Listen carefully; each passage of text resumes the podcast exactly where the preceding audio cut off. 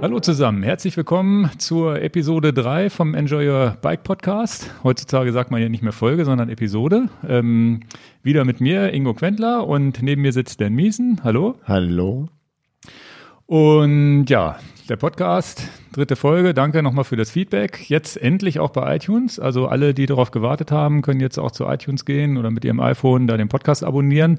Finde ich auch ganz cool, sieht ganz cool aus. Ich halte dir das mal bei YouTube zumindest für euch in die Kamera.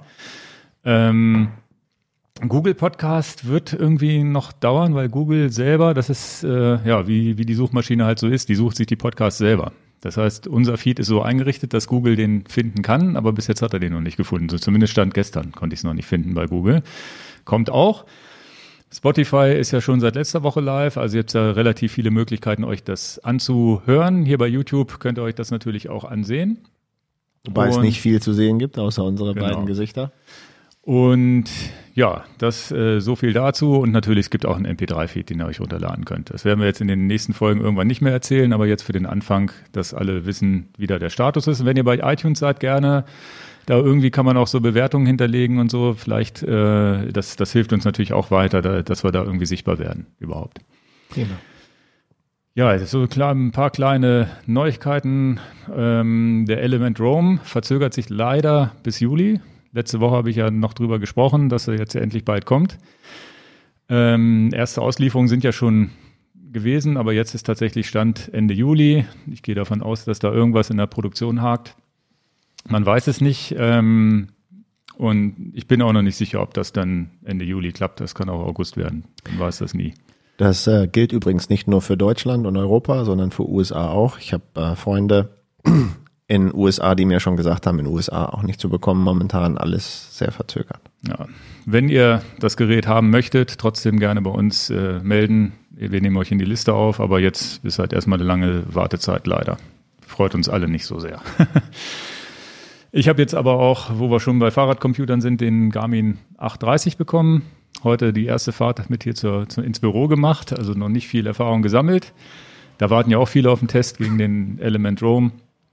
Und äh, ja, bin ich jetzt dabei. Erster Eindruck, schickes Gerät, muss man schon sagen. Eigentlich, aber äh, eigentlich halt ein normaler Garmin, wie man kennt, so wie ein 1030, nur ein bisschen kleineres Display.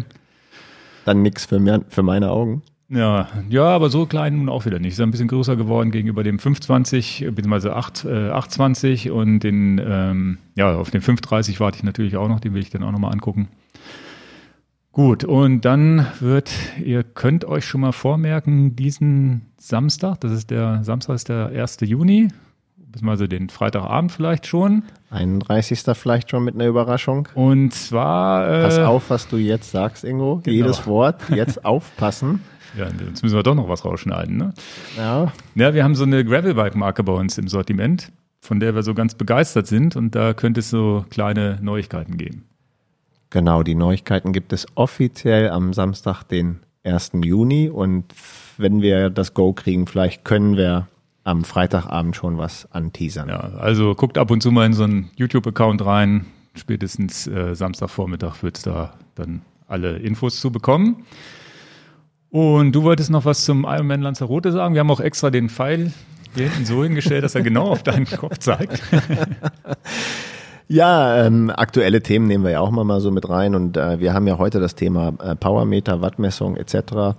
Und ähm, weil wir jetzt gerade viele Kunden auf Lanzarote hatten, die auch bei Strava zu finden sind und mit denen ich halt mal so in Kontakt stehe, was habt ihr denn da euch vorgenommen? Gibt's ja ganz interessante Aufschlüsse, welche Zeit die Leute so planen, welche Wattwerte sie da so einplanen.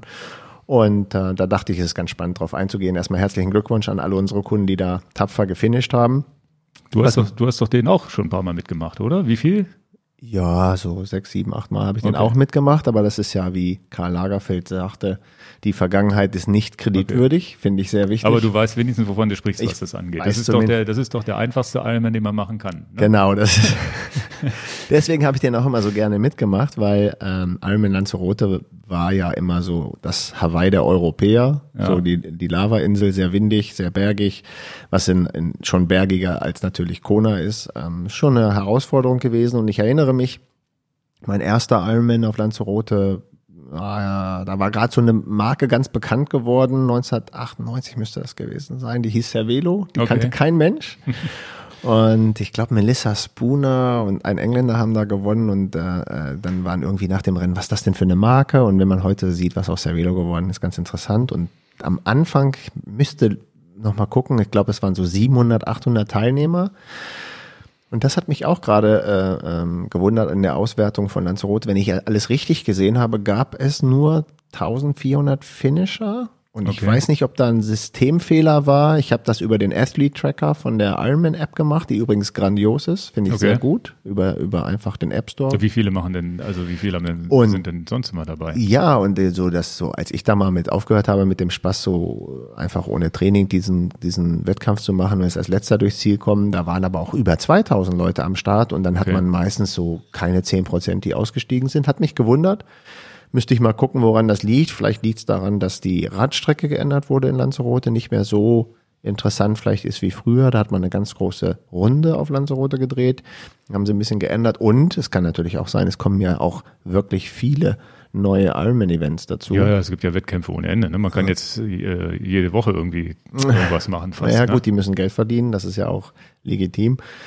Na, lange Rede, kurzer Sinn. Ich äh, wollte da noch mal kurz mal reingucken, ähm, was haben unsere Kunden da so gemacht, was haben die so für Wattwerte getreten, weil es auch heute das Thema ist. Deswegen Ja. kam es mal, mal auf. Und Cervelo hat gewonnen, ne? Hast du gesagt. Genau, Van Lierde mit Cervelo gesponsert hat das, das äh, Herrenrennen gewonnen. Okay. Das ist aber gar nicht unser Thema für heute, sondern was wollen wir über die Profis jetzt verlieren? Das kann man sicher alles. Aber d- das ist ja tatsächlich so, jetzt mal Spaß beiseite, dass man ist da, auch die Profis sind da ja eine halbe Stunde, Stunde länger, länger unterwegs als auf Hawaii oder gerade auch auf anderen Strecken, ne? Ja, ja, ja genau. Also die, die, die, die Radzeit ist natürlich, weil es so bergig und so windig ist, äh, deutlich langsamer als jetzt Hawaii oder Challenge Rot und etc. Das ist ähm, immer schon eine anstrengende Nummer. Und ähm, wir kommen ja zu dem Thema dann auch, wenn wir Wattmessung damit ins Spiel bringen. Das ist ein perfekter Wettkampf, den man nach Wattwerten äh, absolvieren kann. Und da kommen wir ja dann zu. Deswegen Okay. hatte ich es nur hier in unsere Notizen reingeschrieben. Fand ich jetzt mal erwähnenswert. Ja. Gut, ich wollte auch, habe ja eine kleine Erfahrung gemacht, jetzt äh, leider nicht draußen, sondern drinnen. Ich äh, fahre viel auf Zwift und habe auch schon ja ein paar Videos dazu auch schon hochgeladen, wisst ihr vielleicht. Und selbst im Sommer habe ich immer noch so diesen Anreiz, ab und zu mal ein Rennen mitzumachen. Jetzt gab es ja diese Tour auf Watopia mit sieben Stages, die man mitmachen konnte und so weiter. Äh, Das nur so am Rande und äh, ich weiß, du bist ja gar nicht so ein Zwift-Freund, aber bei mir ist ja so, dass ich so das Gefühl habe, das Training, ich habe nicht so, ich fahre nicht alleine, ne? Das sind so Leute, Avatare um mich rum. Äh, und ist natürlich eine totale Kopfverarsche, klar, aber irgendwie hat man das Gefühl, man sitzt nicht alleine im Keller. und was ganz witzig war, ich folge hier, jetzt muss ich nochmal den Namen rausfinden, diesem Chris Pritchard auf äh, YouTube. Einfach ein ganz normaler YouTuber. Ich weiß gar nicht, wie ich auf den je gekommen bin. Mal hat er, sind auch nicht alle Videos interessant, aber ich verlinke das zumindest mal. Und der hat irgendwie Watopia Stage 7 gepostet. Alp du Zwift, den Berg hoch. Und dann habe ich da nur mal kurz reingeklippt, wollte mir das gar nicht großartig angucken. Hab, und dann habe ich aber gesehen, wie sein Name aussehe und konnte mich daran erinnern, dass der mich überholt hat. Weil der hatte irgendwie so einen Namen mit so Buchstabenkombination am Ende. Und dann hast du Und- dir angeguckt, wie du überholt wirst. Dann habe ich mir tatsächlich in dem Video, könnt ihr euch angucken, ich verlinke das mal, ab Minute 46, 25 hat mich der Sack überholt. Hallo? Wortwahl. Ja. Achtung, Achtung. Und äh, hat auch tatsächlich, und das war irgendwie vielleicht auf halber Strecke, hat mir auch tatsächlich noch drei, vier Minuten abgenommen. Das, äh, ja, der kommt da so ein bisschen aus der englischen Radsportszene scheinbar. Und das war tatsächlich so ein, so ein ganz komisches Gefühl, deswegen erzähle ich das hier überhaupt, weil man so das Gefühl hat, okay, man sitzt, man fährt ja wirklich- nicht alleine. Also man hat auf einmal die andere Seite gesehen, dass da auch einer fährt, einen überholt. Und trotzdem ist das alles in so einer virtuellen Welt. Also irgendwie, also irgendwie war es ein stranges Gefühl, zu sehen, wie man da überholt wurde, ohne dass eigentlich jeden Rennen stattgefunden hat. Jeder hat eigentlich nur ein paar Wattwerte in seinem Keller mit seinem Kicker oder was auch immer er fährt, getreten. Dass du dich da so drüber freuen kannst und da so drin aufgehst. Das, Nee, dass das ist tatsächlich, nee, das ist jetzt nicht nur Freude, sondern ja, Freude war es halt nicht, weil er mich überholt hat. ja, aber du hast Freude an diesem Computerspiel Genau. Zwift und das finde ich erstaunlich. Aber Ja, ich, ich gönne es dir, wenn du Also da es ist, das hat irgend, irgendeinen Reiz muss es ja haben, weil selbst meine Kinder haben Bock drauf. Ne? Also das ist, äh, die zumindest auf dem Laufband laufen die jetzt schon rum. Naja, so viel dazu. Ähm, Da wollte ich nur mal so ein bisschen gibt's aus dem Nähkästchen Da plaudern. gibt es dann sicherlich eine Folge Indoor Training als Podcast bei uns. Ja. Wer findet welches Programm wie gut oder Ja, ja. rein Ergometer-Modus oder was, was auch immer. Dann haben wir über YouTube eine Frage, die wir heute mal so relativ kurz beantworten können, reinbekommen. Und zwar, ähm, da würde ich jetzt keine ganze Sendung für planen, ging um die Laufräder und äh, Gewichtsbeschränkungen, vor allem bei Laufrädern. Das betrifft nur Ingo, nicht mich. genau. Ähm, da war einfach nur die Frage, ja, worauf muss man da achten? Sind diese Kilogrammangaben, ist das das Systemgewicht, ist das nur das Körpergewicht und äh, wie viel Reserven gibt's da? Das wäre jetzt so eine Frage für mich und da könntest du vielleicht so mit deinen Erfahrungen ein bisschen was zu sagen. Ja, also berechtigte Nachfrage nach Systemgewicht oder reines Fahrergewicht. Das gibt der eine Hersteller so an und der andere Hersteller so an. Das ist Also da muss man einfach drauf achten dann, ne? Genau, hat der Hersteller jetzt äh, 86 Kilo Systemgewicht, dann ähm, das beim Bikepacking zum Beispiel, wenn du da 15 Kilo ähm, Gepäck mitnimmst, äh, wie wenig darf dann noch jemand wiegen, weil das Fahrrad Okay. wiegt ja auch noch mal was. Ja, ja. Ähm, das äh, Ja, sollte man also beim immer Bikepacking, nachfragen. Beim Bikepacking wird das natürlich dann wirklich interessant. Ne? Da Genau, aber jeder, jeder Hersteller hat eigene Regeln. Das, also die Nachfrage, wer fragt, kriegt die Antwort. Der Hersteller A, B, C, wie, wie ist es geplant? Ist es nur das Fahrergewicht? Ist es das Systemgewicht? Und ein ganz entscheidender Punkt, den ich immer finde, ist, wie viel Reserve habe ich mit den Speichen? Habe ich also nur ein Vorderrad mit 16 Speichen? Und ähm, wenn mir da eine Speiche wegplatzt, äh, äh, habe ich wirklich ein Problem? Oder habe ich einen, einen Laufradsatz mit 28 Minimum oder 32 Speichen und sage, okay, wenn mir da eine Speiche wegfliegt, dann kann ich die rausdrehen, wegmachen. Habe aber noch 31 Reservespeichen und kann trotzdem noch weiterfahren. So Ach habe ich mich das heißt- zum Beispiel entschieden. Das heißt, so für mein Verständnis, je mehr Speichen, desto stabiler und besser und natürlich aber auch schwerer wahrscheinlich, ne? Vom, vom Gewicht des Laufrades. Ja, also es gibt ja mehrere Einspeichtechniken. Ich kann Speichen kreuzen, also dann nennt man das ein, zwei, dreifach oder bis zu beim Tandem vierfach gekreuzt. Das heißt, dann nennt das, wenn die Speichen sich halt, wie soll ich das jetzt auf dem Ton erklären? Also wenn du halt eine Überkreuzung, Überschneidung der Speichen hast, dann äh, ist es natürlich ähm, stabiler als ein radial eingespeichtes Laufrad und in der Da Regel sind die Streichen, denn da sind dann die, die Speichen tatsächlich nebeneinander Radial und ist halt direkt von der Narbe. Genau, das macht man ganz oft am Vorderrad. Also wenn ihr euch Bilder von Vorderrädern jetzt holt, äh, meinetwegen jetzt ein ZIP 404 oder ein anderes aerodynamisches Vorderrad, da würde man die Speichen nicht kreuzen, weil es auch aerodynamisch schlechter ist, die gekreuzte Speiche. Bei Scheibenbrems-Vorderrädern sind die fast immer gekreuzt, Okay. weil wir wieder mehr Steifigkeit haben wollen. Und ähm, Jetzt nehmen wir mal ein Beispiel. Ähm, jetzt bin ich ein schwergewichtiger Fahrer, habe mich mir aber bei meinem Gravelbike für eine Felge entschieden, wo nur äh, 86 Kilogramm äh, maximales Fahrergewicht sein soll und fahre die aber mit mehr Gewicht. Und die Frage habe ich ziemlich häufig. Bin mir aber auch bewusst, ähm, dass ich, wenn da jetzt eine Speiche reißt, ich trotzdem weiterfahren kann, weil ich genug Speichen in Reserve haben und da es ein Gravelbike ist mit volumigen Reifen, denke ich auch, dass die Felge nicht einen Riss kriegt. Aber möchte ich das so nicht, dann gibt es den nächsten Punkt dieser Felge mit 104 Kilo wäre die nächste Liga, die gleiche die gleiche Machart und ähm, dann muss ich das einplanen. Wäre ich jetzt ein jemand, der als Bikepacker unterwegs wäre, würde ich halt standardmäßig schon auf diese nächste Liga gehen, weil beim Bikefitting wäre es auch nicht so wichtig, dass die Felge jetzt mal 50 Gramm schwerer ist oder 30 manchmal nur.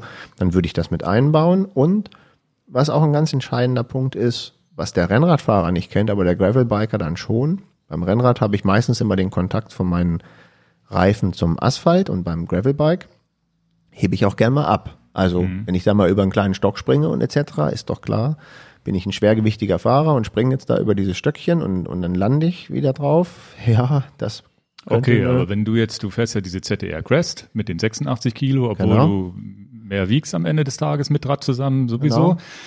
Das heißt, da ist es aber so, das machst du auf eigene Verantwortung. Das Auf heißt, das würden wir den. Kunden nie empfehlen. Das muss auch, muss man dann jeder selber wissen, wobei man sich das ja so immer ein bisschen schönreden kann. Das sind ja Mountainbike-Felgen, mit denen wahrscheinlich auch irgendwelche Fully-Leute wirklich springen und, und äh, was weiß ich für Sachen machen. Die machen wir ja auf dem Gravelbike nicht. Aber es ist genauso, wie ich sage. Brauche ich mehr Reserve, muss ich die, muss ich die stabilere Felge nehmen. Okay. Und ähm, wenn ich damit auch sage, oh, ich knall da auch mal durch Schlaglöcher und etc., das provo provoziert natürlich Speichenbrüche und auch, auch kaputte Felgen. Am Ende des Tages als Händler kann ich ja sowieso nie den Leuten empfehlen, etwas zu nehmen, wofür sie gewichtsmäßig nicht die Freigabe vom Ja, ja. Hersteller bekommen haben. Das geht immer auf die Kappe von dem Kunden. Okay. Und der, das ist ja tatsächlich ja auch tatsächlich scheinbar so eine Leichtbau versus Industrie äh, Narbengeschichte. Das heißt, je mehr Leichtbau, desto weniger Systemgewicht verträgt das Ganze, gehe ich mal davon aus. Na klar, äh, das war schon immer so. Das Ja. siehst du ja bei Vorbauten, bei Sattelstützen, bei tausend Produkten. Dieses, dieser Tuning-Gedanke steht immer äh, äh, komplett dagegen, wie haltbar ist das und wie viel Sicherheiten habe ich. Ist immer das Gleiche, ja. Und da muss man halt, muss jeder für sich selber genau die Waage finden, die er noch äh, verantworten kann am Ende des Tages. Ne?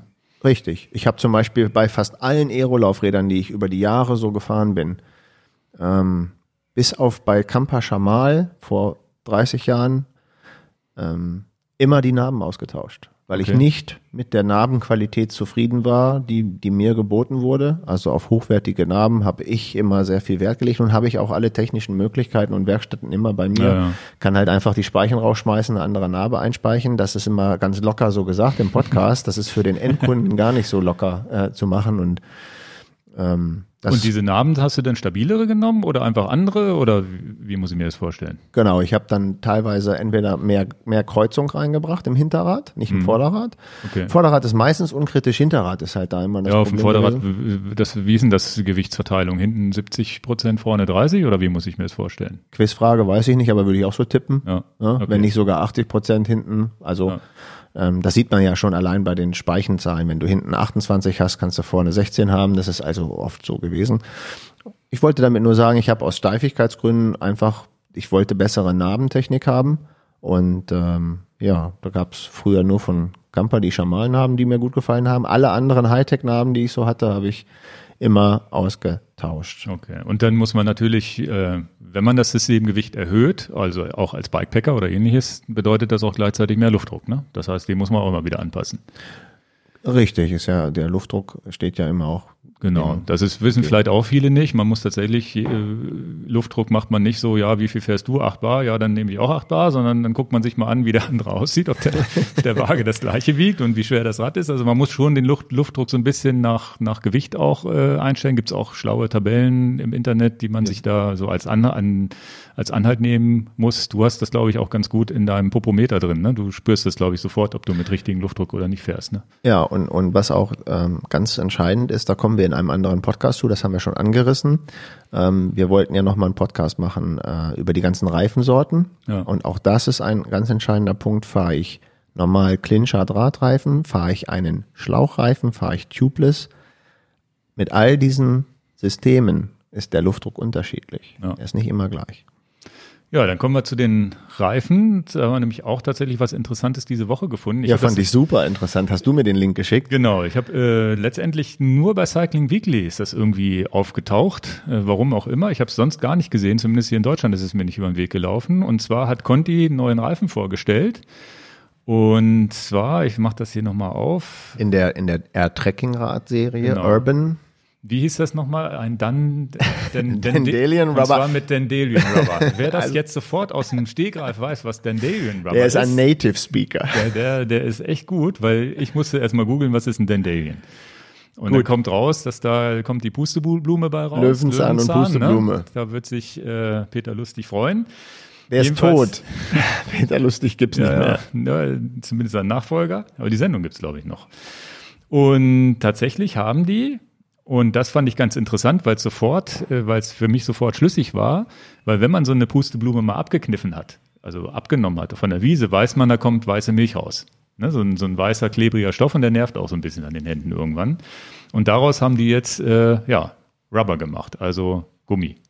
Also die Idee, die ähm, da angesprochen wurde, ist, dass der Rohstoff Gummi, also dieser, der ist halt ver verknappt weltweit. Und ich glaube, der größte Hersteller der Welt ist Bridgestone. Und die haben ja schon so viele Plantagen. Ähm, es geht, glaube ich, darum, dass du an den Rohstoff kommst und Genau. ähm, der, der Ansatz von Conti zu sagen, naja, wir haben vielleicht den Rohstoff vor unserer Haustür äh, in Form von Löwenzahn Pusteblumen und wir versuchen daraus was zu machen.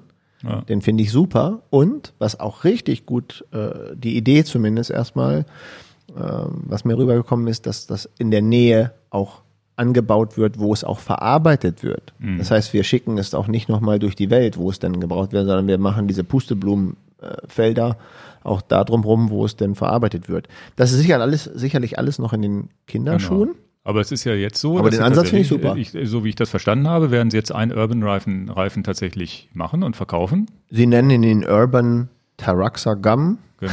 Und es ist halt so ein kleines Nachhaltigkeitskonzept. Es war zumindest so, es ist mir aufgefallen, wo ich gesagt habe, okay, das ist mal was, wo man drüber sprechen kann, gerade hier mit, mit dir, der sich ja mit Conti und Reifen sehr gut auskennt.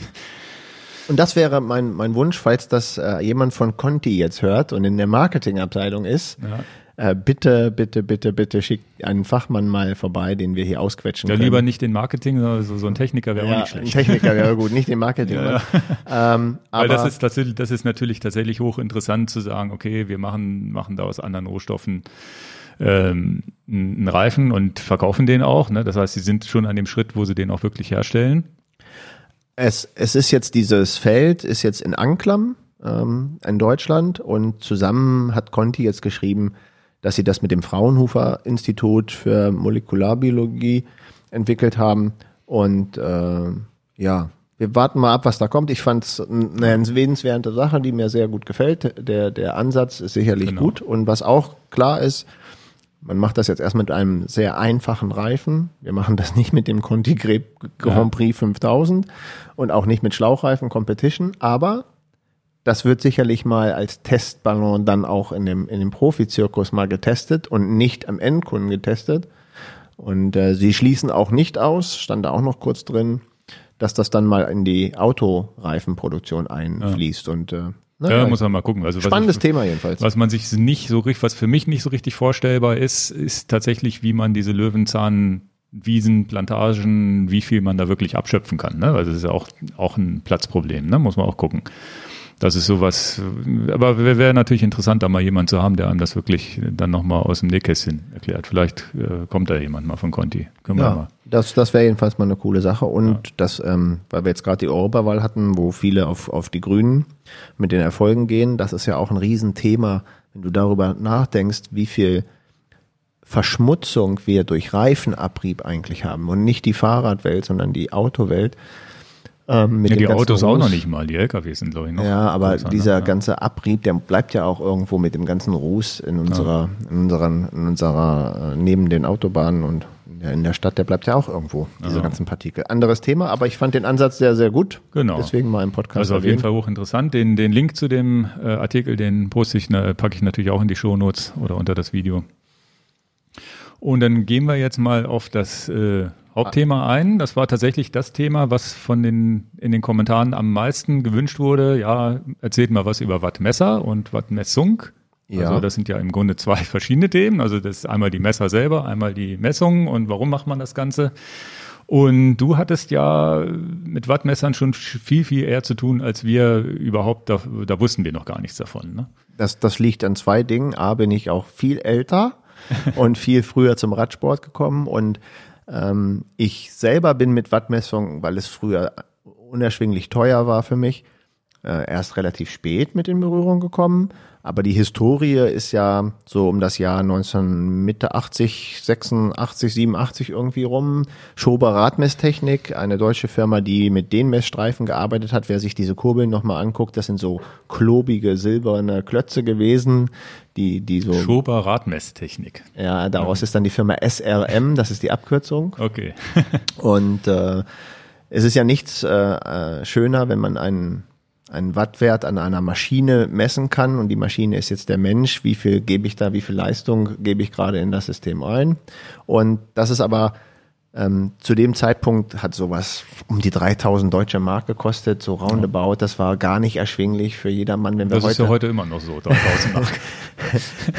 und, und aber wenn wir jetzt in die Preise nachher kommen, man kann für 500 Euro mit der Ja. mit der mit der Geschichte gut ähm, äh, was Ja, erwerben, welches System auch immer. drunter, genau. Und dann weiß ich noch ganz früher mein, meine ersten Ironmans im Ausland in, in, in, in äh, Kanada. Da habe ich dann mal so ein paar deutsche Athleten gesehen. Ah, Stefan Holzner, glaube ich, war der, den ich da mal äh, auf der Radstrecke mit, mit dem ich da mal rumgeradelt bin. Und der hatte dann so einen Klotz von SRM und dann Wahnsinn. Ähm, äh, naja, lange Rede, kurzer Sinn. Das war dann eher so den Leuten mit viel Geld und die sehr große Ambitionen hatten und nicht dem Otto Normalverbraucher oder Hobbysportler. Ja, das ist in Dem dem war es Hobby- nicht zugänglich und das ist jetzt hat sich geändert. Der Hobbysportler, wann, also ich weiß, ich bin wahrscheinlich so vor fünf, sechs Jahren das erste Mal, habe ich sowas installiert gehabt. Und ich schätze mal so drei, vier, fünf Jahre vorher ging das los, dass dann normale Menschen sich sowas installieren konnten. ne? Also meine meine erste ähm, und da kommen wir ja auch auf die Technik hinzu. Also die Kurbeln waren mir immer preislich viel zu teuer. Die konnte ich halt einfach nicht so bezahlen oder wollte sie auch nicht bezahlen. Und dann wurde ich, als ich in der Bike-Branche dann richtig Fuß gefasst hatte, wurde ich mal eingeladen von der Firma Feld nach Mallorca. Und die Testräder, die dort ähm, zur Verfügung waren, die hatten eine eingebaute Narbe mit Wattmessung. Also wir haben jetzt ja schon mal angerissen, wir können die Wattmessung also in der Kurbel, im Kurbelstern mit den Messstreifen machen. Wir können natürlich die Wattwerte auch in der hinteren äh, Narbe äh, uns äh, abnehmen. Und diese Testräder, die da waren, von Feld, die hatten halt diese Wattmessung hinten drin und dann fährst du das Rad und dann spielst du damit ja mal rum. Und das ist auch bis heute mein wichtigster Ansatz gewesen. Du spielst mal damit rum und dann fährt man fährt man mal los und ähm, dann äh, nächst, nächste Fahrt versuchst du halt deine Wattwerte zu verbessern. Man fängt an in der Kurve mehr zu treten. Nur wobei du ja, glaube ich, wenn ich mit dir fahre, bei dir geht's ja meistens nur darum, mal ganz kurz Maximalwatt zu treten. Ne? Also ist Genau. ja, das ist ja ganz schön. Ich bin, ich bin ja so einer, der kann dann so dieselmäßig relativ lange hohe, hohe Leistung treten. In Anführungsstrichen hohe Leistung. Und dann kenne ich aber einen, der, also dann, und dann bin ich, äh, kenne ich einen, der so 1000, 1400 Watt auch mal so im Sprint treten kann. Und ich habe es ich hab's noch nie über 1000 Watt geschafft in meinem Leben, glaube ich. Aber ich weiß noch, als ich das erste Mal diesen Wattmesser hatte, die zweite Fahrt, die ich mit diesem geliehenen Testbike von Feld hatte, da ging es genau darum, schaffe ich es jetzt über 1000 Watt zu treten. Es war schon von der, vom ersten Tag an äh, so dieser Reiz im Sprint irgendwie so ein Spieltrieb.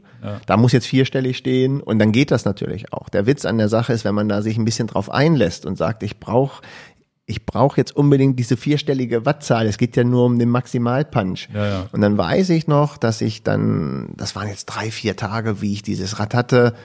Und am Ende des Tages hatte ich dann irgendwie 1150 Watt äh, und war ganz happy, dass ich halt meine Maximalkraft so gesteigert habe.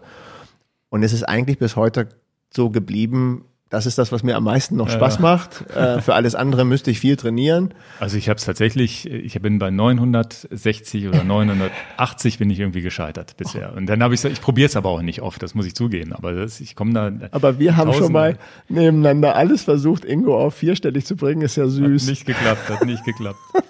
naja, und dann gibt's ja die, die, die Jungs da, die, die Sprinter oder so, die machen ja 2000, ne? ja, das ist auch ganz krass. Ja, also wenn man Da muss man auch das Rad schon beherrschen, ne? Dass, dass man überhaupt das Rad auf der Straße noch hält. Ja, also 2000 Watt ist für mir ein Rätsel. Wenn ich jetzt auf meine Maximalwerte gehe, sind 1450, glaube ich, die ich so im Sprint äh, trete. Und ich, für mich unvorstellbar, wenn du jetzt sagst, es ist für dich nicht vorstellbar, über 1000 Watt. Für mich ist unvorstellbar, dass man im, im Sprint 2000 Watt treten. Da, da hätte, ich, hätte ich das Gefühl, ich habe gar keine Knie mehr. Gut, aber so waren meine ersten Berührungspunkte mit der Wattmessung. Und was jetzt ein schöner Punkt war, auch in nur diesen paar Tagen, wie ich das Mietrad hatte, ähm, habe ich mich davon verabschiedet, auf meinen Schnitt zu gucken.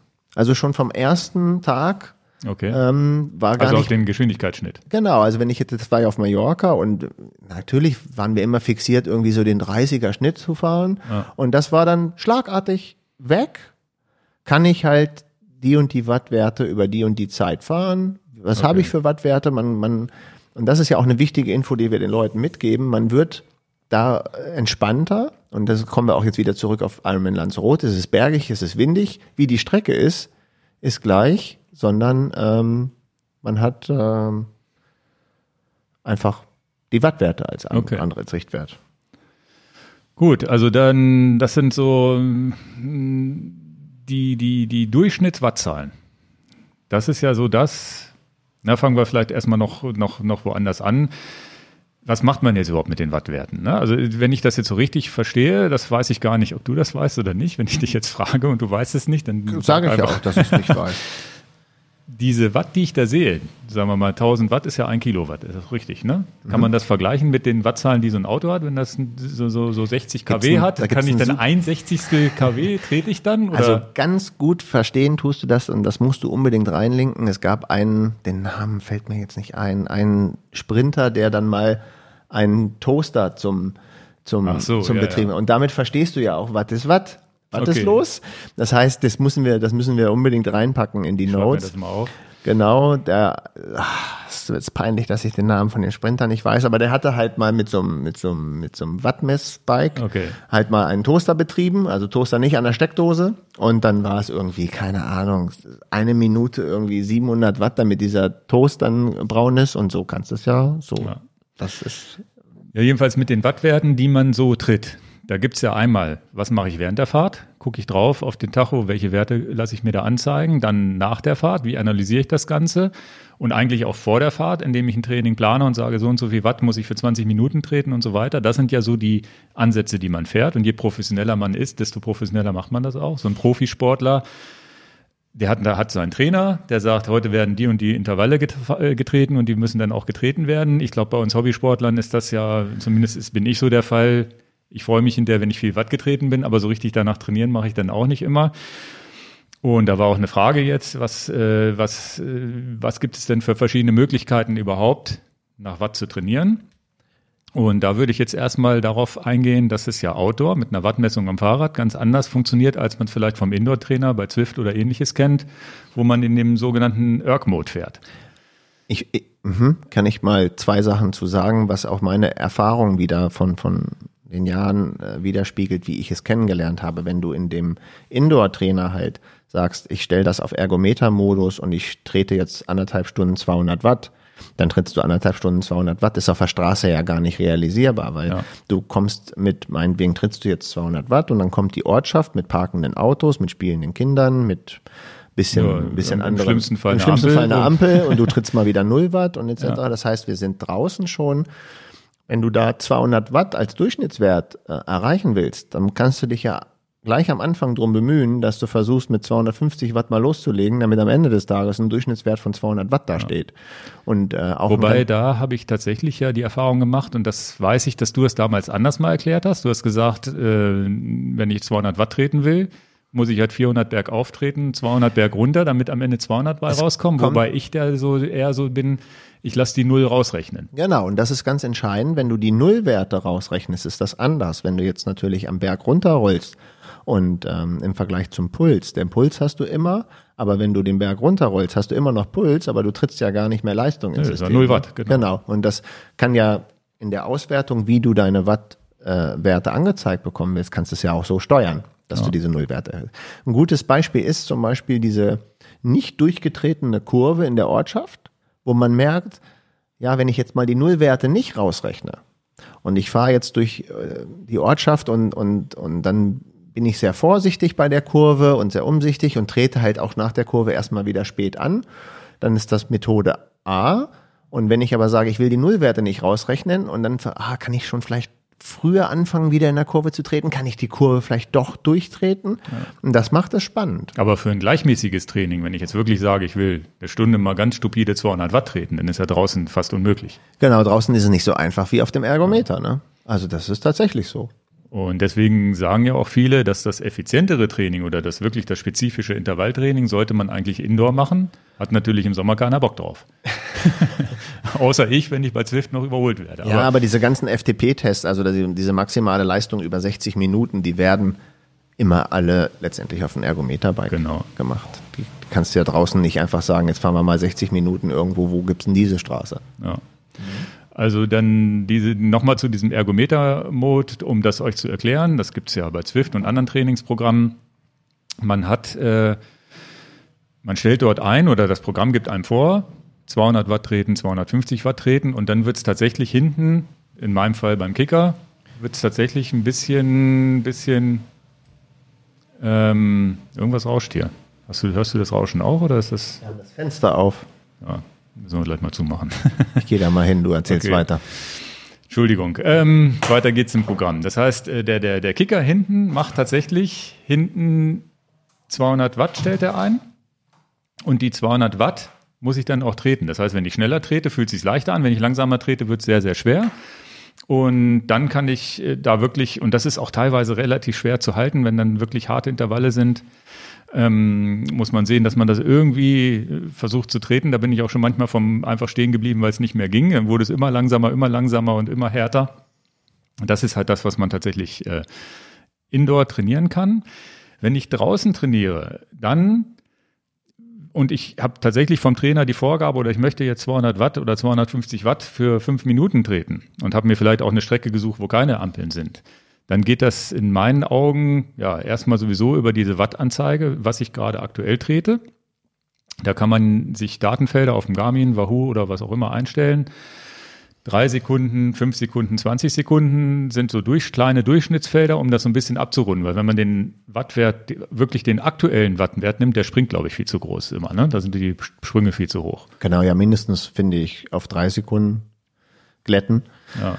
Ähm, aber ich würde ja ein bisschen das allgemeiner halten, weil diese ganze Trainingsseite mit Wattmessung, dann bist du der Kunde B, der vielleicht einen Leistungsdiagnostiker hinzuzieht, der dann genau sagt, pass mal auf, mach das mal so und so und das sind deine Bereiche, in denen du trainieren ja. solltest. Und da wäre es dann auch einfach ganz gut, dass wir einen Leistungsdiagnostiker in den Podcast mit reinholen, der dann vielleicht mal eher diese nerdigen Gespräche dann führt. Mhm. Ähm, wir hatten das im letzten Podcast auch. Ähm, ich bin bei der Wattmessung doch eher bei den Einstiegsfragen, weil das, das kommt bei mir im Bikefitting öfters vor. Die Einstiegsfragen. Und Bringt mir das was? Und die komplizierten Sachen? Und die komplizierten Sachen ist vielleicht ein zweiter Podcast mit Nerding-Thema, wo ich dann aber auch lieber unsere, unsere Kompetenz abgeben würde zu einem Leistungsdiagnostiker, der sagt, genau. was, warum, warum ist der FTP-Test eigentlich gar nicht so gut? Okay. Ne? Weil wollen wir das jetzt erklären? Das können wir ein bisschen erklären, aber dann erklären, dann, dann erklären wir mal so ein bisschen das, was, wie, wie wir das Ganze nutzen finde ich eigentlich sehr, sehr genau. gut und, und ähm, dann also findet sich der ein oder andere vielleicht auch so wieder, weil wir beide machen echt keine Leistungsdiagnostik mehr. Ja, ja. Und äh, nutzen das trotzdem aus den unterschiedlichsten Gründen. Genau. Ein Grund bei mir hast du ja schon verraten. Aber fänd, äh, wollte damit jetzt nicht dich jetzt hier äh, bloßstellen. Das war nicht die Sache. Nee, nee, alles gut. Also das ist tatsächlich so, dass man da ja sehr, sehr, sehr in die Tiefe gehen kann. Da kann man sich auch äh, eine Woche lang äh, schulen lassen, was das angeht. Und es ist tr trotzdem so, man muss, äh, man muss ja trotzdem wissen, wie stelle ich jetzt meinen Fahrradcomputer ein, damit ich Richtig. überhaupt was zu sehen kriege. Und das sind tatsächlich in meinem Fall nämlich drei Sekunden, fünf Sekunden Durchschnitt. Dann weiß ich, was ich aktuell trete, plus minus. Und das ist ein geglätteter Wert, der nicht so springt, weil du. Das ist wichtig. Das ist, das ist, das sollte man auf jeden Fall machen. Damit habe ich den aktuellen Wert. Dann, äh, und der Wert ist dann auch wirklich interessant für jeden von uns, weil wir haben manchmal das Gefühl, boah, jetzt 40 km/h, heute habe ich aber gute Beine, ne? Dann siehst der, du aber, siehst der Rückenwind aber, und nur 140 Watt. Trittst nur 200 Watt oder 140 Watt und bist trotzdem so schnell unterwegs und auf dem Rückweg fährst du 18 km/h und denkst, ach du Scheiße, habe ich schlechte Beine. Und dann siehst du halt, du trittst 250, 300 Watt und fährst trotzdem nur 20 km/h. Das heißt, man kann dann wirklich ablesen, was sind die äußeren Umstände, ist jetzt Gegenwind, also den kriegt man natürlich so auch mit, ne? Aber es ist so ein bisschen so das Gefühl, erleichtert einen auch manchmal, wenn man sagt, oh, ich habe jetzt hier nur 20 km/h auf dem Tag oder sonst wie, oder, oder wie du auch gesagt hast, die kmh interessieren halt gar nicht mehr. Ne? Man weiß. Das ändert sich mit der genau. Wattmessung. Das ist eine Kernaussage, denke ich mal. Wenn du ja. einen Wattmesser hast, dann kann das dir ein bisschen egal sein, mit welchem Schnitt du nach Hause kommst. Und das kann ja zum Beispiel die offene oder geschlossene Jacke den Schnitt komplett ruinieren, weil die Jacke dann da rumflattert. Ja, ja. Und dann denkst du, oh, jetzt komme ich nach Hause, dann habe ich meinen 30er Schnitt nicht erreicht, ich muss die Jacke zumachen, ist mir doch viel zu warm. Nein, mach die Jacke auf, lass sie flattern. Du kommst nach Hause und hast die Wattwerte, die du vergleichst ja. und nicht, welche Geschwindigkeit du gefahren bist. Ja, und das, äh, das ist so das, äh, was ich so während der Fahrt tatsächlich auch immer benutze, um mal drauf zu gucken. Wenn ich jetzt wirklich, und das mache ich relativ selten zugegebenermaßen, ich mache das manchmal, hab so Intervallrunden da oben bei uns in Müllingen raus, da gibt's, ups, da gibt's so Runden, werfe ich schon das, Tele das Mikrofon runter hier, äh, gibt's so Runden, wo man immer rechts abbiegt, wo keine Ampeln sind, wo man wirklich frei fahren kann. Und dann mache ich mir tatsächlich, äh, nehme ich eine Rundenzeit und lasse mir ein Feld anzeigen, wie viel Watt trete ich in der aktuellen Runde. Mhm. Das heißt, und wenn ich dann so das Ziel habe, ich möchte 250 Watt treten in dieser Runde, dann fange ich auch mit 250 oder 260 Watt vielleicht an. Und dann geht dieser Durchschnittswert halt hoch und runter. Und wenn er dann unter 250 geht, muss ich halt wieder ein bisschen mehr treten, um die 250 wieder zu kriegen. Wenn er rüber geht, dann trete ich zwar nicht ganz gleichmäßig, aber schon relativ gleichmäßig. Und wenn ich dann die Runde beendet habe und auf Stopp drücke, dann müsste in der Runde tatsächlich plus minus 250 Watt stehen. äh, stehen. Und da kommt es ja auch nicht auf ein, zwei oder fünf Watt an. Also das mhm. muss ja nicht genau getroffen werden, die Zahl. Das ist noch so ein Tipp, den man, den ich euch geben kann, wenn ihr draußen eine, eine bestimmte Wattzahl halten wollt, macht das, das Feld nennt sich runde Watt, glaube ich, bei, bei Wahoo. Ich weiß nicht, wie es bei Garmin heißt. Durchschnittliche Watt pro Runde oder sowas oder in der aktuellen Runde. Das ist so ein ganz wichtiger Punkt. Das sind so die beiden Datenfelder, die wichtig sind. Dann finde ich noch einen dritten Wert sehr, sehr interessant. Das ist diese Normalized Power. Mhm. Weil die ja wiederum diese ganze Bergabgeschichte und sonst wie in einen ja, ich glaube, der wird auch je nach Strava oder Garmin, Wahoo auch immer ein bisschen anders berechnet, aber so plus minus kommt da immer das Gleiche raus. Das nennt sich dann auf Deutsch gewichtete Leistung. Und da gibt es irgendeine Formel dahinter, die dann berechnet, okay, du fährst jetzt irgendwie den, den Berg hoch mit irgendwie eine Minute 500 Watt und danach fährst du wieder in einer, im flachen 170 Watt und dann wird da nicht der Durchschnitt von gewonnen, sondern es wird schon mit ja, mit berücksichtigt, dass du einmal einen ganz, ganz harten Effort gegeben hast, also wirklich eine harte Einheit hattest, wo du 500 Watt getreten bist. Und die wird dann mehr gewichtet als das langsame Fahren auf dem Weg zurück.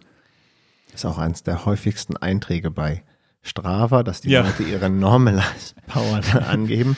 Wir lachen ein bisschen drüber, weil ich immer schreibe, Runde am Nachmittag ja, ja. oder Fahrt und so und die anderen ist ja auch okay. Also die Normalized Power ist schon wirklich ganz gut, weil es einem auf, weil es für mich ist es der einzige Wert, der mir so ungefähr zeigt, ähm, oder, oder der einfachste Wert, der mir zeigt, okay, bin ich jetzt relativ hart gefahren oder bin ich nicht so hart gefahren über drei, vier Stunden, weil da sieht man dann die Normalized Power 230 Watt ist zum Beispiel bei mir auf die Distanz schon so, wo ich sage, da bin ich schon ambitioniert unterwegs.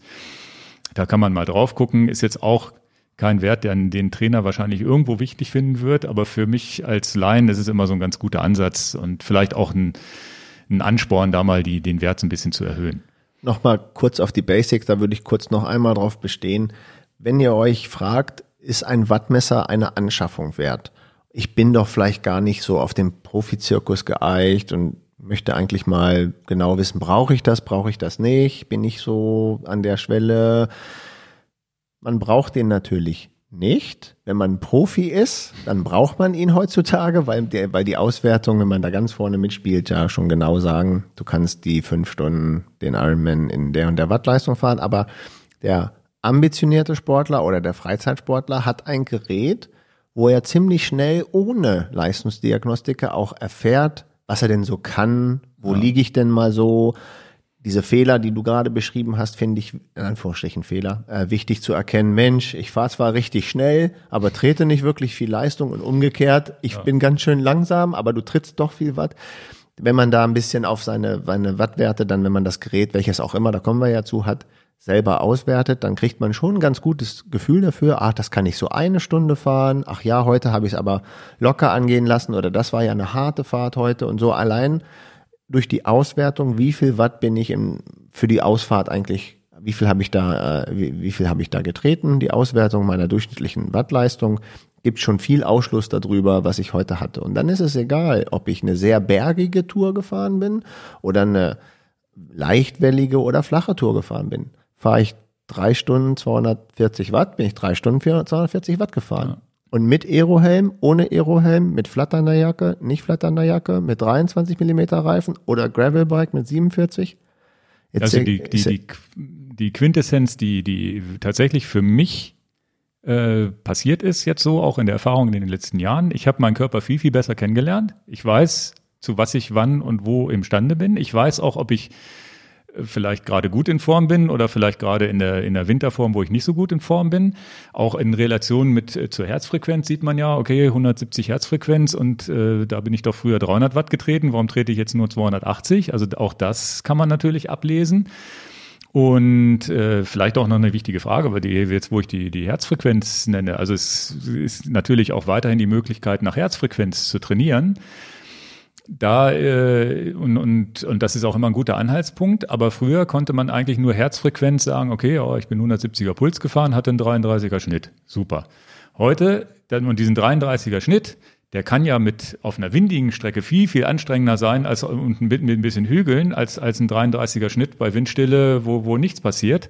Das heißt, das war theoretisch nicht vergleichbar. Und jetzt sage ich, okay, ich bin 170er äh, Puls, äh, Puls gefahren und sehe, ah, ich bin so und so viel Watt getreten und habe vielleicht drei Wochen später das gleiche nochmal gemacht und sehe, ob es mehr oder weniger oder das gleiche geblieben ist.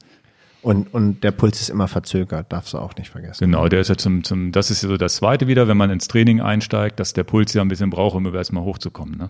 Und auch, ähm, du kannst 0 Watt treten, aber dein Puls kommt gar nicht auf eine niedrige, auf 0 geht er ja nicht, aber ja, ja. der Puls geht halt immer noch nicht schnell runter. Genau. Du hast da immer noch 170 Puls und trittst gar nicht mehr. Ja, ja. Also das ist, das ist wirklich so dieses Interessante, dass dass man so als Hobbysportler sich erkennt und weiß, okay, was bin ich in der Lage zu treten und sich auch mal freut, wenn es mehr ist oder vielleicht auch mal sich wundert, wenn es weniger ist und dann sagt, okay, dann muss ich vielleicht auch mal ein bisschen auch vom Übertraining aufpassen, dass ich dann weiß, okay, jetzt, jetzt mal ein bisschen zurücknehmen und wieder erholen. Dann gibt's ja noch einen ganz, ganz wichtigen Wert, den ihr sicherlich auch schon gehört habt bei, bei der Tour de France oder auch bei, bei Zwift, wird der auch immer angezeigt, ist diese sogenannte Watt pro Kilogramm. Ja.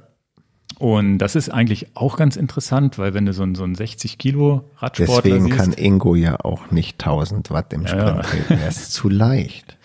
Genau, also das ist ja tatsächlich so, dass jemand, der schwerer ist, und das ist, glaube ich, eine Grundregel, automatisch immer mehr Watt tritt. Das ist ja klar. Ich weil muss ja mehr, mehr Gewicht im Berg hochbringen.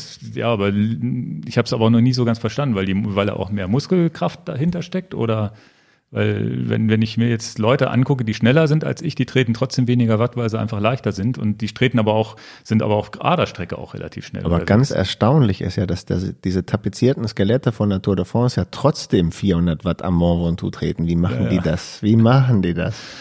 Ja, nee, also das ist auch ein, auch ein ganz wichtiger Punkt und das ist ja das, was bei, bei Zwift auch sozusagen eigentlich der Wert ist, den ihr immer seht, Watt pro Kilogramm, mhm.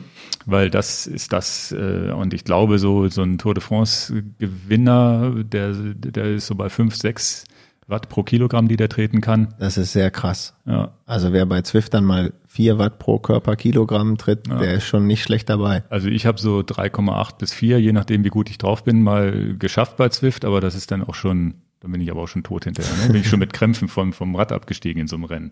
Ingo, wie nutzen wir die Wattmessung? Du hast jetzt viele Sachen beschrieben. Ein schöner Nutzen ist unser Urlaub. Gutes Beispiel, wo ich dann auch den Wattmesser gut gebrauchen kann, nicht nur für die Sprints. Ja sondern wenn wir da, wir haben so ein, eine Lieblingsinsel, wo wir oft hinfliegen und die ist halt sehr bergig und steil, da gibt's halt Anstiege. La Palma, habt ihr schon Videos von gesehen? Gibt's halt Anstiege von 30, 40 Kilometer Länge und da, da ist zum Beispiel ganz klar bei mir, ich kann nicht immer 300 Watt treten, wenn ich euphorisch mit dir mitfahren will. Ja, ja. Das geht, äh, das geht eine halbe Stunde gut, danach ist mein Tag zu Ende. Und das heißt, weil ich auch genau wie du über Jahre ein Wattmesser äh, äh, genutzt habe und viel Erfahrung über, mein, über meine Leistungsfähigkeit da gesammelt habe. Ich weiß, das geht nicht gut, dass ich den Berg hochkomme. Ähm, kann ich dann halt zum Beispiel sagen, hey, ich kann jetzt nicht hinter Ingo da den Berg hochsprinten, auch wenn ich jetzt das gerne möchte, weil ich weiß, ich werde den Berg oben nicht mehr lebendig ankommen. Und also, also trete dann lieber also halt dieses Körpergefühl genau. gewonnen. Ne? Du weißt genau, das bist du in der Lage und das würde ich auch ohne Wattmesser merken, dass es ein bisschen zu anstrengend ist, aber es ist halt so wie so eine Alarmglocke auf dem Display. Ja. Bist du dir gerade bewusst denn, dass du da 290 Watt treten musst, um da mitfahren zu können? Das geht, geht nicht. Okay. Und dann fahre ich mit Tore mit 220 Watt dann weiter. Nein, also das sind tatsächlich, ist für mich einer der kaufentscheidenden Gründe, wo ich sage, okay, Wattmesser, sich selber kennenlernen, objektive Werte zu bekommen und dieser Trainingsaspekt dahinter, das ist erst so, ist tatsächlich, steht für mich hinten an, wobei ich halt auch einen Vereinskollegen habe, die halt komplett genau wissen, FDP und genau ihre, ihre Trainings danach machen. Und auch das ist natürlich ein extremer Vorteil heutzutage, dass du das als Amateursportler oder Hobbysportler so machen kannst und dich wirklich auch verbessern kannst, indem du wirklich strikt nach Watt trainierst. Und da gehören nicht nur die harten Einheiten dazu, da gehört auch eine Einheit dazu, wo der Trainer sagt, hier zwei Stunden 170 Watt mehr machst du heute nicht.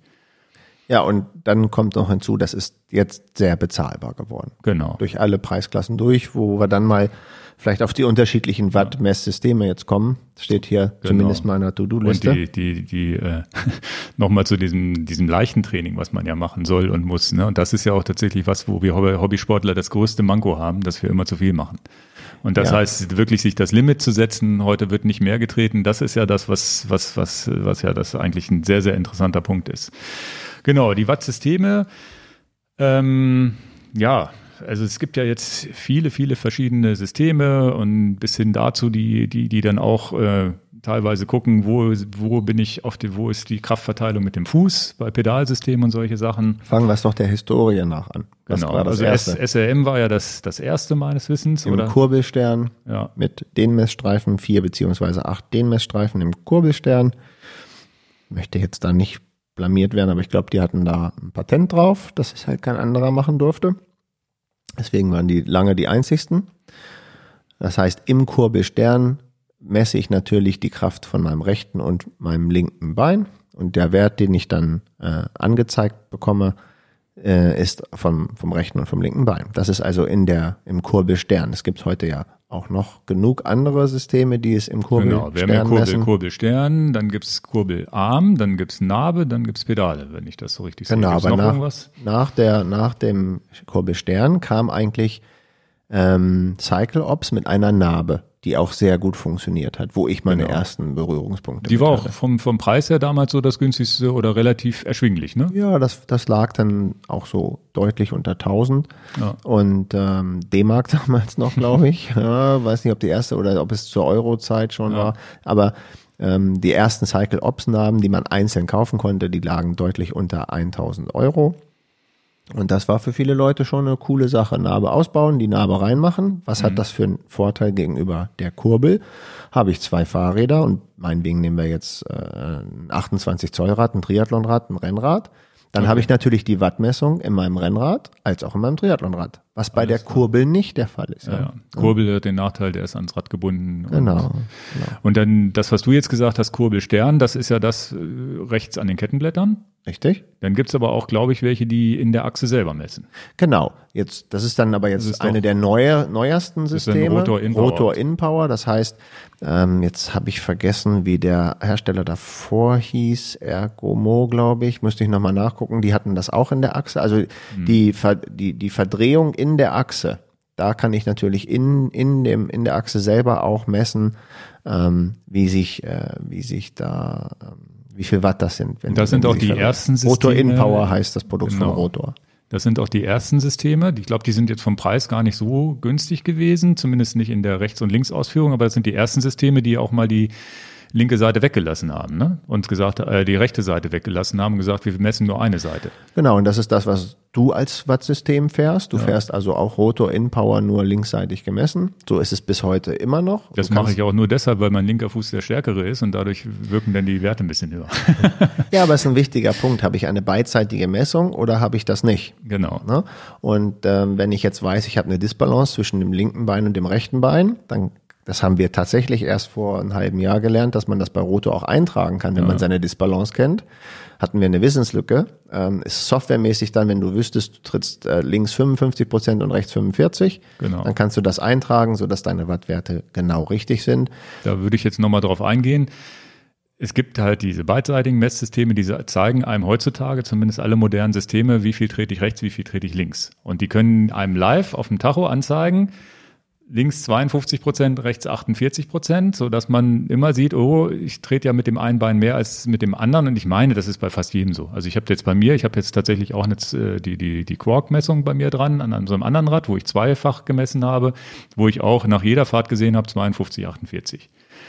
Was meintest du mit jedem so? Es gibt auch Leute, die sind rechts stärker als links. Nee, meine ich. Also ich meine, dass es eine Abweichung gibt. also ich glaube, also nicht, nicht, dass es das linke Bein sein muss, aber ich glaube, dass es relativ häufig vorkommt, dass man nicht, also ich, ich glaube, es ist ganz normal, dass man nicht mit beiden gleichen Seiten ja, ja, das gleich ist eine, tritt. Ja, aber 52, 48 Prozent, jetzt kommt es ja darauf an, auf welchem Niveau nutze ich jetzt genau. meine Wattmessung. In meinem, in meinem Fall ist das vernachlässiger lässig, oder ich vernachlässige das halt für mich selber, weil es mir nicht um 10 oder 5 bis 10 Watt ankommt. Ganz einfach. Das, das heißt, das ist aber für jemanden, der wirklich auf, auf absolutem Leistung, Leistungsniveau ganz weit oben trainiert, der muss das natürlich wissen. Ja, aber ähm, Deswegen genau, das System dann praktisch in der Achse und dann ähm, gibt ja noch den Klassiker äh, Pedale. Genau, die Pedale sind aber auch relativ spät gekommen, oder?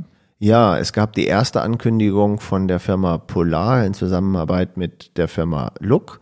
Dazu mache ich ganz ungern, aber dazu kann ich auch gar nichts Positives beisteuern. Das habe ich noch als Einzelhändler Kunden verkauft und dann hast du irgendwie fünf Systeme verkauft und keins von den Systemen funktioniert, dann hast du irgendwann mal keinen Bock mehr. und, und dann muss man jetzt auch einfach sagen, das war, ja, war, es ja war ein Griff ins Klo, sagen wir es genau. mal so. Da gab es dauerhafte Probleme. Ja. Also die Kombination ähm, Polar und Look war, war echt nicht zufriedenstellend und dann kam Garmin. Genau, aber Garmin war auch noch so, das habe ich, ich habe glaube ich den Vektor 1 oder Vektor 2 damals mitgemacht. Und der war auch so, was die Montage anging und so, das war auch schon so, wo man echt. Nicht komplett befriedigend. Nee, da musste man wirklich genau aufpassen und dann gab es doch Unsicherheiten bei den Werten und so weiter. Da habe ich nie mich mit anfreunden können. Und ich habe so das Gefühl, dass Pedale so in den letzten zwei, drei Jahren erst ja, ausgereift sind, wo man sagt, das sind Systeme, die man empfehlen kann die auch funktionieren, ohne dass man irgendwie mit, mit, mit, mit ganz viel Werkzeug und bestimmten Drehmomenten und so ja, weiter alles noch perfekt Das ist ein guter Punkt, muss. Ingo. Wenn ich eine Kurbel montiere und habe die Wattmessung in meinem Kurbelstern, da kann ich gar nicht so irgendwie was falsch machen. Ja, ich montiere das, ich kalibriere das, das war's. Bei der Narbe ist es das Gleiche, die Narbe wird eingespeichert ins Hinterrad, das war's. Bei den Pedalen ist es natürlich entscheidend, liegt jetzt das Pedal, zumindest am, am Anfang war das ganz gravierend wichtig, mit Plan, dass es mit Unterlegscheiben montiert wird, ja, ja. dass es gar keine Verkantung an, an Dann dem Pedal gibt. Dann gab es bei Garmin noch dieses die, komische Extrateil, was man da noch anschrauben musste. Dass du die Drehmomente einhalten musstest. Ich glaube, das waren am Anfang 30 Newtonmeter mit den Pedalen.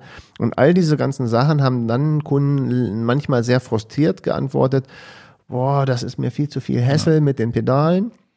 Aber Pedalen haben einen unschlagbaren Vorteil. Bis naja, heute. Ich mache sie ab. Zu, nimmt man von Rad zu Rad mit und zwar zu jedem Rad theoretisch. Und ich, wenn ich mir das Mietrad äh, auf Mallorca hole oder wo auch immer, ja. ich mache meine Pedalen ab, nehme sie im Handgepäck mit und ich weiß, ich habe mein Mietrad, was ich bekomme, auch mit Wattmessung, weil ich wenn nehme ihr, meine Pedalen mit. Wenn, wenn ihr euch solche Pedalen kauft, ein ganz, ganz wichtiger Tipp. Erstens, wenn ihr losfahrt und ihr merkt, ihr tretet 300 bis 50 bis 400 Watt und wundert euch, boah, heute habe ich normalerweise trete ich doch immer nur 200. Kalibrieren. Und jeder Wattmesser muss halt kalibriert werden und wenn man die Pedale mal gewechselt hat, auch kalibrieren. Ich bin relativ faul, was das Kalibrieren angeht. Ich glaube, auch die InPower muss man gar nicht mehr kalibrieren, aber ich mache das immer noch so alle paar Wochen mal und bei Pedalen würde ich das schon mal mehr, mal öfter machen. Ne? Wenn man jetzt in die Höhe fährt oder mal das Rad im Auto gelagert hat oder sonst wie nochmal kalibrieren, damit man auch möglichst genaue Wert hat. Und dann sind die aber heutzutage auch wirklich sehr genau. Und dann ein, eine Kleinigkeit, nur das äh, ist ja sowieso in allen Anleitungen drin, kalibrieren tue ich ein Wattmesssystem in der Kurbelstellung, wenn oben und unten die Kurbel ist, also bei 12 Uhr, wenn ich eine Uhr nehme und bei 6 Uhr und nicht die Pedale quer stehen genau. lassen. Das gilt auch für Kalibrieren im Kurbelstern. Ja. Also diese Kali Kalibrierung nicht vergessen und es ist tatsächlich äh, Geschmackssache. Ich, ich selber, ich fahre jetzt diese, diese, diese, ganz gerne diese Cleats von die, die, die Speedplay-Pedale. Das heißt, da gibt es noch kein System, was Wattmessung angeht. Ich meine, es gibt auch noch kein System für SPD, aber da ist zumindest Einsatz über diesen Kickstarter-Geschichte unterwegs. Das ist der nächste Punkt zu, ja. was sind Vor- und Nachteile mit den Pedalsystemen. Vorteil ist ja ganz klar, ich mache es ab, nehme es zum Rad auch immer und ich habe mehrere Räder, dann schraube ich das von A zu B. Nachteil ist, ähm, gibt es nur für Rennradsystem. Also das Garmin-Pedal ist Lokeo-kompatibel. Und es gibt ja auch andere Systeme, Favero, Asioma und ähm, es geht uns ja und auch ähm, Power Cycle, Power Tap Cycle Ops hat das auch. Das, das, die unterschiedlichen Pedale, da können wir jetzt nicht drauf eingehen, das würde den Podcast sprengen, aber ein Pedalsystem an sich gibt es momentan nicht für den Mountainbike-Sektor. Ja. Ja, aber das, wie gesagt, ich glaube, ein Hersteller, dieser Kickstarter-Hersteller, der, die, ich glaube, mit irgendwas mit Q, ich habe es vergessen, QI oder so ähnlich, da kommt jetzt zumindest was, aber da rede, da rechne ich davon, das wird wahrscheinlich bis nächstes Jahr reindauern. Wir haben jetzt äh, viel Garmin Vector Probe hier gehabt, weil wir da auch äh, ja, einer der Händler sind, die das hier in Hannover mit anbieten. Was wir noch sagen sollten, bei den Pedalen ist es auch so, dass ich mich entscheiden kann, möchte ich nur eine Pedale als Auswertung haben. Das genau, ist einseitige Messung oder halt, genau. Oder haben die Pedale rechts und links eine Auswertung und dann ist ja klar beidseitige Auswertung. Dann habe ich wieder diese Werte, wie viel trete ich links, wie viel trete ich rechts. Also ich kann nur aus meiner Erfahrung sagen, ich habe irgendwann mal mit Rotor angefangen und äh, fahre die jetzt auch in den meisten meiner Räder, da wo es reinpasst zumindest. Und da hatte ich nie Aussetzer, das war schon, war schon echt super. Die, die Rotorgeschichte soll auch eine der genauesten sein, was, was wir mal gehört haben bei so einem Vortrag. Ansonsten, Vektor haben wir Erfahrungen mit, die, die ganzen anderen Geschichten, Favero, Asioma, habe ich jetzt ein paar Mal in den YouTube-Kommentaren gesehen. Da werde ich jetzt mal versuchen, dass wir da irgendwie mal so ein, so ein Pedalpaar in die Hand bekommen, um das mal auszuprobieren.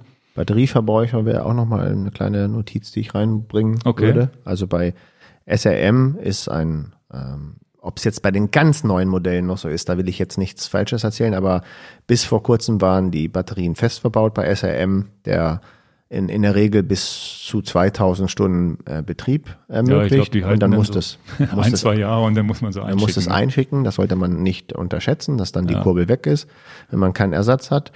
Dann ähm, kann ich sagen, dass die Pedalsysteme am höchsten im Fabrik, äh, im, im, im Batterieverbrauch sind.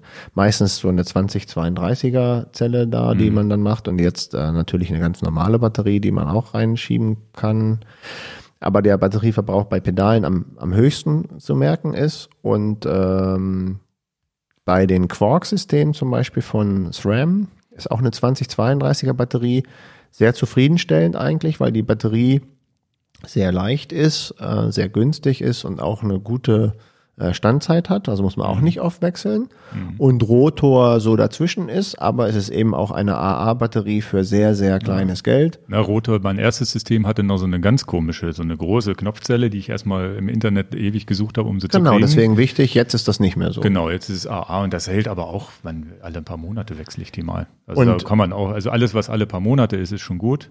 Bei ja. Garmin Vector weiß ich es gar nicht so genau. Ich glaube, da wie gesagt, ich, ich sehe ja, dass viele Leute und auch wir merken das ja, ähm, der häufigste Fehler, mein Wattmesssystem geht nicht. Ja, es braucht ja auch Strom. äh, alle, der, alle die Systeme ähm, äh, schicken ja per ANT Plus die Daten an den, an den Tacho. Mittlerweile auch per Bluetooth. Und viele dann jetzt auch schon per Bluetooth. Ja. Ja, das sollte man nochmal sagen. Genau, was noch ganz interessant ist bei den Garmin Vector, was auch viele Leute begeistert, aber da braucht man auch eine Head-Unit von Garmin, also einen Fahrradcomputer von Garmin, mhm. dass man bei dem Garmin-Pedalsystem, und das finde ich auch persönlich sehr interessant, genau sieht, wie die Kraftverteilung auf dem Pedal ist. Ne? Ja. Das heißt, der guckt dann ja. ganz genau sich, äh, da gibt es dann Cycling Dynamics, Dynamics auch noch Geschichten, da kann man seinen runden Tritt analysieren und solche Geschichten.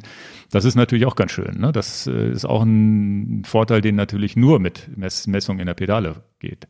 Was noch ein Feedback von der Werkstatt ist, den ich ja auch so ein bisschen überblicke. Ähm, ich finde es auch immer wichtig, einen Partner zu haben, der einen Top-Service bietet. Und jetzt könnten wir sagen, SRM, das ist ja blöd, ich muss meine Kurbel einschicken ähm, und dann warte ich auf die Kurbel. Aber als, als deutsche Firma vom Ansprechpartner für den Endkunden als auch für den Händler wurde ich immer hervorragend bedient. Da gab es nie Diskussionen, auch sehr mhm. kulant. Das äh, muss ich also wirklich gerne hier rübergeben. Und das gilt zum Beispiel, weil es unterschiedliche Systeme bei Pedalen gibt. Ähm, und wenn da was positiv ist, dann sage ich das. Die Firma Garmin mit ihrem Support ist wirklich super. Okay. Ja. Also viele Endkunden, die sagen, mir ist was ausgefallen, kann ich das zu euch als RMA zurückschicken? Ähm, ähm, gerne, funktioniert. Wir nehmen dann mit Garmin direkt Kontakt, aber auch wenn die Endkunden sagen, ich rufe da direkt den Support an.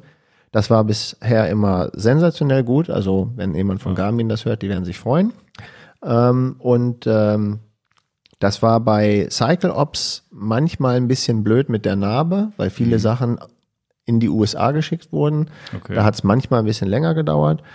Ähm, will sie deswegen jetzt nicht schlecht machen, aber von der, von der Geschwindigkeit hat es da ein bisschen länger gedauert. Und bei Rotor äh, haben wir auch einen, äh, der Distributor in Deutschland ist da auch sehr schnell dabei. Das ist die Firma ja, ACS in Braunschweig. Die sind, die sind ja auch wirklich äh, immer erreichbar. Ihr habt die ja sogar bei uns im Video schon gesehen. Die waren ja schon hier bei uns. Und ähm, da, da, das ist immer noch eine wichtige Überlegung wert. Welchen Partner hole ich mir ins Boot?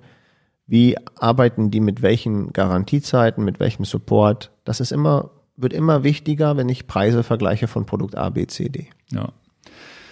Ja, gut, dann, äh, ja, wir werden sicherlich, ich versuche die Favero Asioma trotzdem mal irgendwie in die Hand zu bekommen und auch noch andere Systeme und äh, ihr, für alle, die jetzt über diesen Podcast das erste Mal hören und uns bei YouTube noch nicht kennen, gerne da mal reinschauen, den Kanal abonnieren, da kommen immer mal so Reviews, weil gerade die Nachfrage nach günstigen Systemen, da wird natürlich viel mal nachgefragt. Berechtigt, muss man berechtigt. Auch, muss man auch mal gucken, ob die funktionieren und so weiter, wie die funktionieren.